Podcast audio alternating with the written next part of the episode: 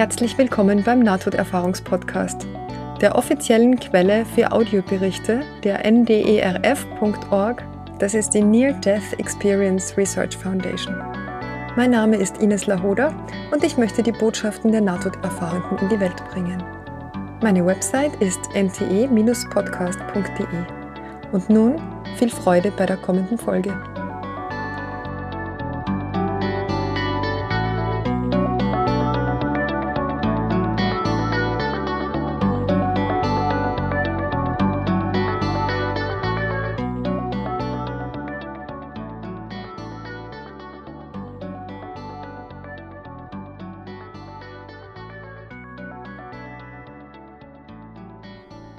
Heute habe ich euch einen ganz besonderen Bericht mitgebracht. Das ist ein recht aufwühlender Bericht. Er passt sehr zum Thema des letzten Podcasts, der letzten Folge äh, Fische und Skorpion. Die Themen, die das Horoskop von diesem Podcast massiv beeinflussen.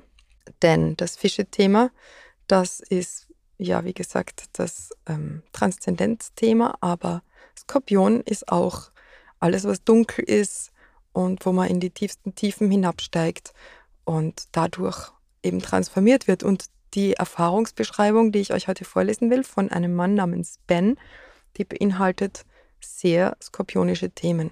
Und ich erzähle euch das jetzt einfach mal so, wie es da steht. Er schreibt, ich erinnere mich an mein Nahtoderlebnis, als wäre es gestern gewesen. Ich wurde von einer schweren posttraumatischen Belastungsstörung und einer ausgewachsenen Depression heimgesucht. Ich war müde, müde davon, mit meinen eigenen Dämonen und Gedanken zu leben. Ich fühlte keinen Ausweg mehr.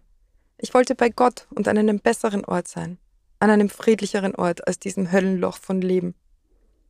Meine Vergangenheit war extrem dunkel. Ich war in sehr jungen Jahren belästigt und sexuell missbraucht worden. Die meiste Zeit meiner Kindheit war ich in psychiatrischer Behandlung. Ich quälte und tötete Tiere und wurde ständig von der Polizei aufgesucht, weil die Beamten mich dabei erwischten, wie ich einen Vogel zerfetzte. Als ich aufwuchs, hatte ich das Gefühl, nicht geliebt oder von Gott beobachtet zu werden, obwohl ich jüdisch erzogen wurde. Ich war ein sehr gewalttätiges Kind, 14 Selbstmordversuche. Zurück zu meinem Erlebnis. Ich nahm 32 Stück 100 Milligramm Seroquel und dachte schließlich, ja, das war's. Ich schlitzte mir den Arm auf und das Blut begann zu fließen.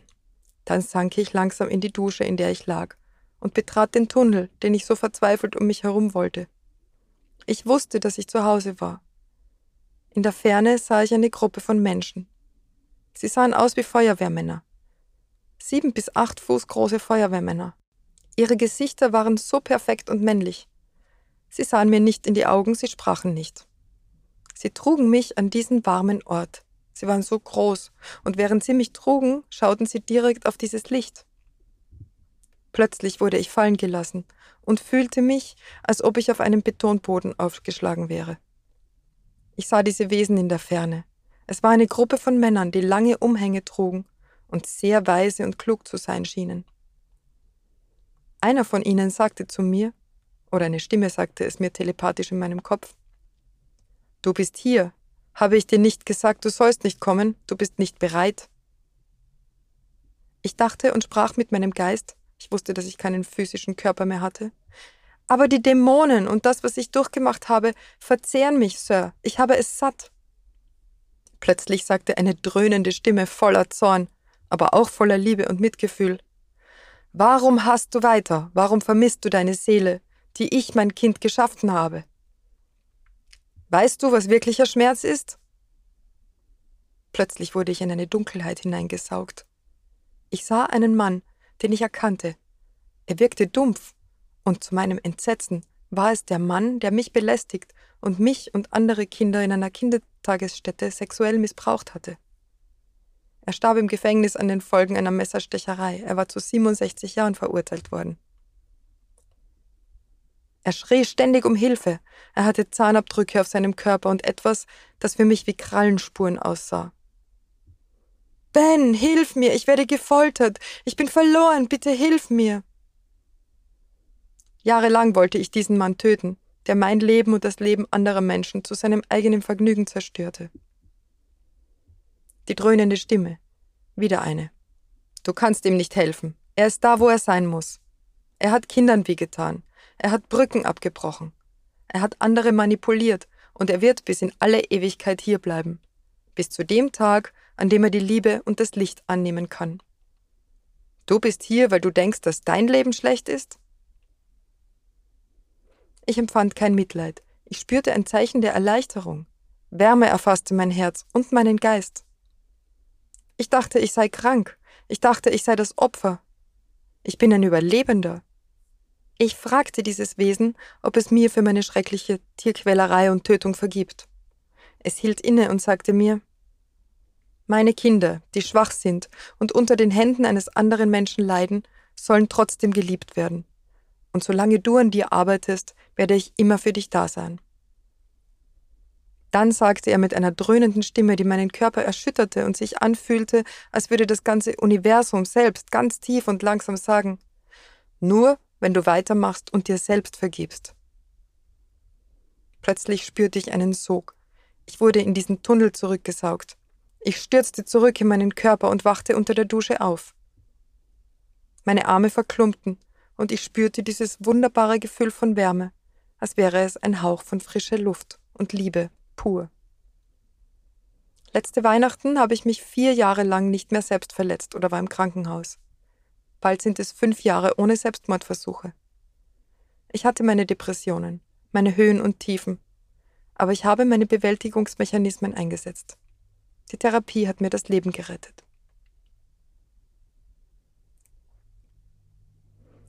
Ja, und das Ganze ist geschehen am 25. Dezember 2017, diese Nahtoderfahrung. Also hat er das jetzt im letztes Jahr beschrieben. Und da stecken so viele Sachen drin. Also das Skorpionische, von dem ich vorher gesprochen habe, dieses ganze große Leid und diese Täter-Opfer-Geschichte. Und ähm, aber auch, was ich so als sehr wichtige Botschaft erachte, dass mh, mm, ja, ich muss jetzt aufpassen, wie ich das formuliere, damit ich da nicht missverstanden werde oder missgedeutet dass dieses Festsitzen in der Opferrolle, in der er da war, also er, er schreibt, ich dachte, ich sei krank, ich dachte, ich sei das Opfer, ich bin ein Überlebender. Und er, er ist in dem Moment aus diesem schrecklichen, aus dieser schrecklichen Denkspirale herausgehoben worden und hat erkannt, wie viel er sich selbst auch im Laufe der Jahre zugefügt hat und wie er selbst auch zum Täter geworden ist, indem er Tiere getötet und verletzt und gequält hat. Also das ist ja ähm, ganz häufig so, dass Menschen, die zu Tätern werden, selbst ganz große Verletzungen erfahren haben und früher mal Opfer waren und dass es für die sich immer noch besser anfühlt, Täter zu sein als Opfer. Ähm, ja, und es ist auch interessant, dass er diesen Mann da sieht, den Täter aus seiner Kindheit, und sieht, wie der gefoltert wird und dass dieser ihn um Hilfe anfleht und er kein Mitleid verspürt, sondern Erleichterung. Erleichterung und Wärme erfasst sein Herz und seinen Geist. Und er sieht, dass er, dass der Mann noch viel mehr leidet als er, dass dieser Mann unter seinen, auch unter seinen eigenen Taten leidet, anscheinend. Mm, und ich finde es auch total spannend, dass der, dass er gesagt bekommt, dieser Mann wird bis in alle Ewigkeit hier bleiben, bis zu dem Tag, an dem er die Liebe und das Licht annehmen kann. So, und das heißt ja für mich nichts anderes, als dass der Mensch selber seine Verbindung zum Göttlichen abbricht und abtrennt, weil er es nicht mehr annehmen kann in seiner Not, in seiner Hilflosigkeit, in seiner Gewalt, in seinem ganzen Drama, in dem er lebt, aufgrund wahrscheinlich dessen, was er selber wieder erlebt hat. Und damit fällt ganz viel weg, was diese Schuld betrifft. Und das bedeutet selbstverständlich nicht, dass es keine Verantwortung gibt, wie man mit seinen eigenen Verletzungen umgeht. Natürlich gibt es Verantwortung und ähm, auch Täter müssen sich dieser Verantwortung stellen. Aber es geht jetzt um dieses Thema der Schuld und, und ich denke, da ist es ganz wichtig, dass jeder selber ganz tief in sich hineinblickt und anerkennt, wo seine eigenen Schattenseiten liegen. Wir sind alle Opfern, wir sind alle Täter in gewissem Ausmaß. Und ja, ich glaube, ich werde eine Triggerwarnung vor diesen Podcast setzen, denn das ist nicht für jeden leicht zu hören. Und ich verstehe ganz und gar, wenn jemand schlimme Erfahrungen in seiner Kindheit gemacht hat, dass, dass es ganz wichtig ist, erstmal anzuerkennen, dass man ein Opfer ist oder war. Das ist der allererste Schritt. Denn davor kommt auch noch die ganze Verleugnung, Schuld, Scham ähm, und dass einem nicht geglaubt wird vielleicht und so. Da, da greifen so viele Mechanismen, das kann ich jetzt aber nicht alles hier in dem Podcast sagen. Aber anzuerkennen, dass man ein Opfer war und dann sich über diese ganze Opfergeschichte nicht zu definieren, sondern herauszuarbeiten in Prozessen, in denen man sich das bewusst macht. Und das geht natürlich am besten mit Therapie.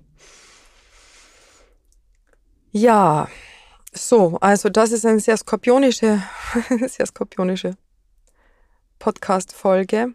Ähm, und er kommt zurück, er spürt den Sog, er wird in diesen Tunnel zurückgesaugt und stürzt zurück in seinen Körper. Und wundersamerweise verheilen seine Wunden und er spürt diese Wärme immer noch und die Liebe, die er da gespürt hat, ähm, wie ein Hauch von frischer Luft. Das finde ich sehr schön. Und es scheint, als wäre er durch dieses Erlebnis in eine andere Richtung gedreht worden, nämlich in Richtung Therapie, in Richtung ähm, Bewältigungsmechanismen, die er zur Hand bekommen hat, wahrscheinlich in der Therapie. Das, das denke ich jetzt nur, das steht da nicht.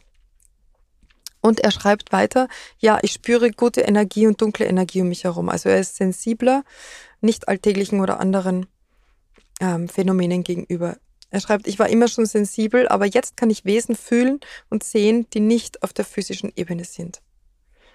Das ist auch etwas, was häufig geschieht, wie wir wissen, nach Nahtoderfahrungen, dass man plötzlich Hellsinne hat, die man vorher nicht hatte.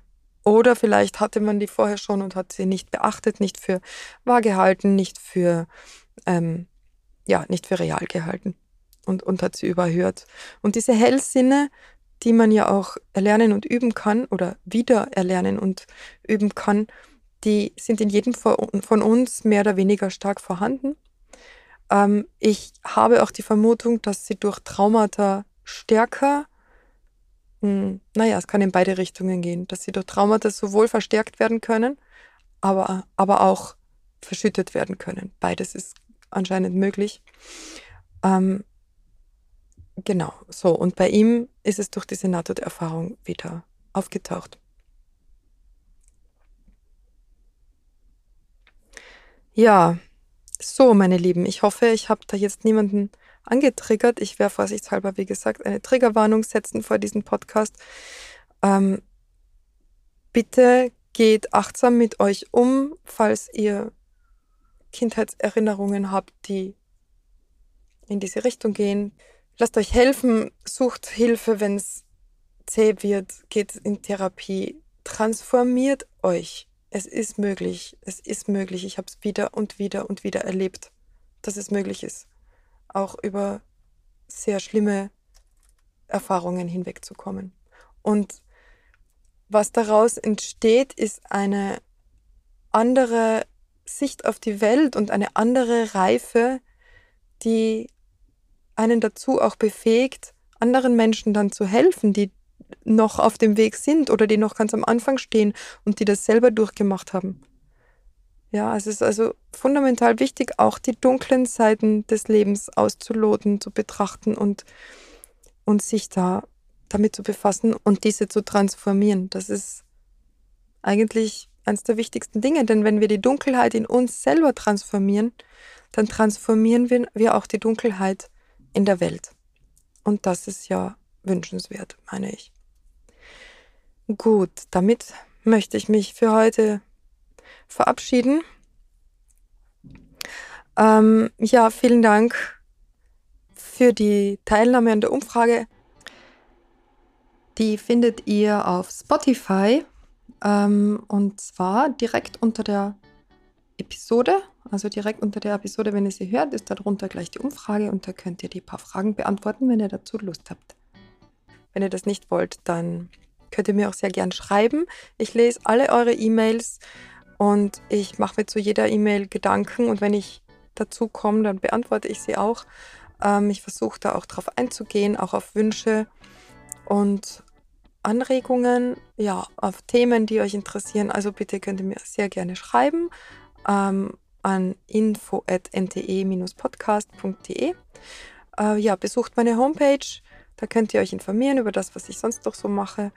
Nte-podcast.de. Und ja, folgt mir auf Instagram, auf Facebook. Ihr könnt auch gerne eine Bewertung hinterlassen auf eurer Podcast-Plattform, also Spotify äh, oder ähm, Apple, äh, wie heißt das, Apple Podcast oder wo ihr das jetzt auch immer hört. Das äh, hilft mir natürlich auch, den Podcast im Rang nach oben zu bringen und dass ich einfach noch mehr Menschen damit erreichen kann. Ja, also das war's für heute. Vielen Dank fürs Zuhören. Ich wünsche euch alles, alles Liebe. Bis zum nächsten Mal.